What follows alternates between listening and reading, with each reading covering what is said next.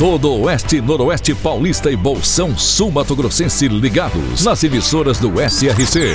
Clube FM, Cidade FM, Jovem Pan, Rádio Amiga, Nova Rádio Andradina, Adoração FM, Cairós, Tropical. Mais de 3 milhões de ouvintes ligados na informação com credibilidade desde 1971.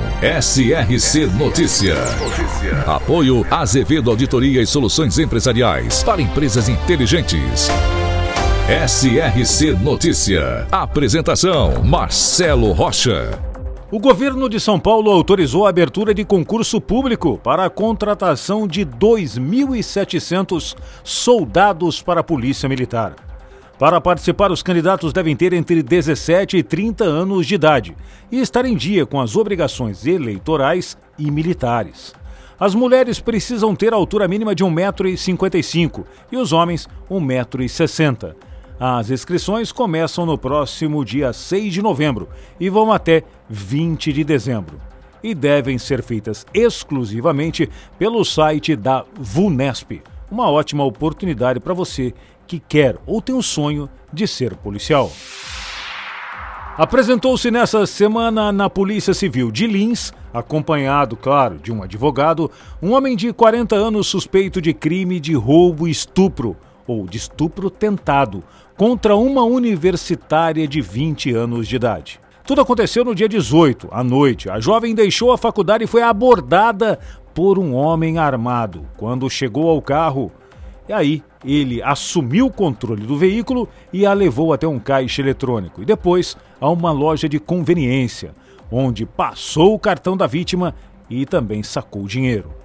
Depois foi comprar drogas e, por fim, foi a um motel onde consumiu as drogas e tentou estuprá-la. A Polícia Civil obteve inclusive imagens do autor na companhia da vítima. Agora ele vai responder por seus crimes. Por falar em crimes, a Guarda Municipal de Lins prendeu um bandido em flagrante, roubando o quê? Fios de energia no ginásio de esportes de Lins. De novo, hein?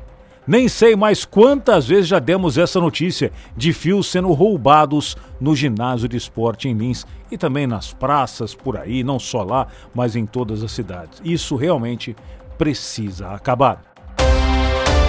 SRC Notícia. Notícia. E agora Araçatuba é notícia, repórter Diego Fernandes. E a Polícia Civil de Araçatuba descobriu uma espécie de central de produção de petições iniciais que estaria sendo utilizada para aplicação de golpes por advogados que atuam em Araçatuba. No local foram apreendidas diversas procurações assinadas sem datas, senhas e login de advogados. A localização foi feita durante a operação realizada por equipe da DEIC para o cumprimento de três mandados de busca e apreensão expedidos pela Justiça. As buscas foram cumpridas por equipe do GOI em três escritórios, dois deles escritórios de advocacia. Segundo o delegado Juliano Góes, responsável pela operação, a investigação teve início há cerca de três meses após a instauração de inquéritos pela Central de Polícia Judiciária a partir de requisições judiciais. O pedido de investigação partiu de informação do Poder Judiciário sobre a existência de diversas ações cíveis repetitivas. Durante a investigação, uma das pessoas que aparecia como possível beneficiária nessas ações foi identificada, localizada e informou que não reconhecia o advogado e a ação. Diante da suspeita de possível existência de um esquema criminoso para promover fraudes que podem configurar os crimes de falsificação de documento particular, a Polícia Civil fez a representação pelos mandados de busca que foram cumpridos ontem. Nessa suposta central de produção de petições iniciais e procurações, foram encontrados estagiários e funcionários trabalhando na elaboração de petições em nomes de advogados. A suspeita da polícia é de que essas ações movidas foram em nomes de pessoas constantes em um banco de dados adquiridos pelos investigados. Diego Fernandes, SRC.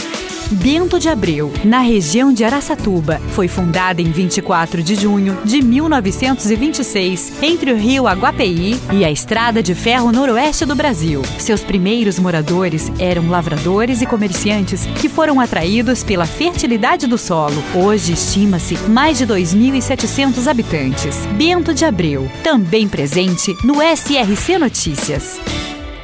A Prefeitura de Mirassol convocou os aprovados no concurso público. Foram disponibilizadas 23 vagas distribuídas em sete cargos voltados a candidatos com ensino médio até o ensino superior. As informações podem ser acessadas no site da Prefeitura de Mirassol, que é o mirassol.sp.gov.br.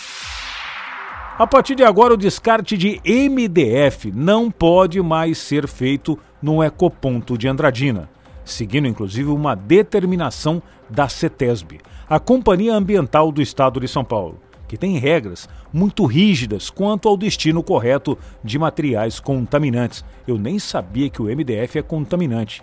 Ele é classificado como altamente contaminante pois é composto por fibras de madeira que são aglutinadas por formol. É, vivendo e aprendendo. Por conta do uso dessa substância altamente tóxica e cancerígena, quando as marcenarias não fazem o descarte correto das sobras e também dos resíduos de MDF, quem absorve o composto é a natureza. Com cerca de 25% do MDF utilizado no setor moveleiro, torna-se resíduo, Andradina produz por mês cerca de 15 toneladas deste produto contaminante, que eram depositados exatamente no ecoponto.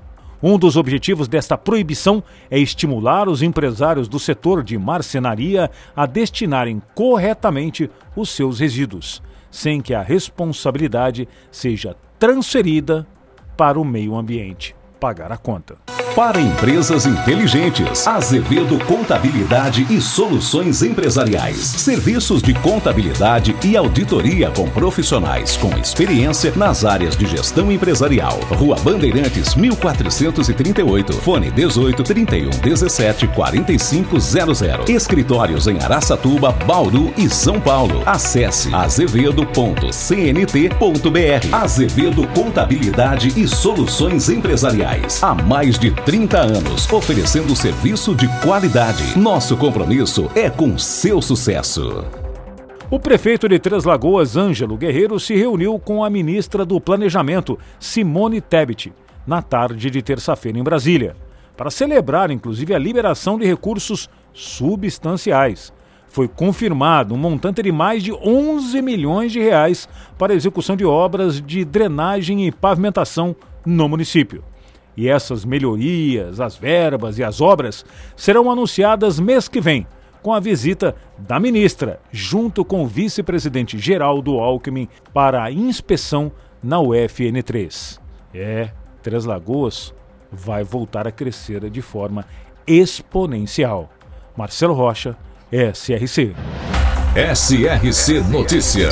De segunda a sábado no seu rádio. Apoio Azevedo Auditoria e Soluções Empresariais para empresas inteligentes.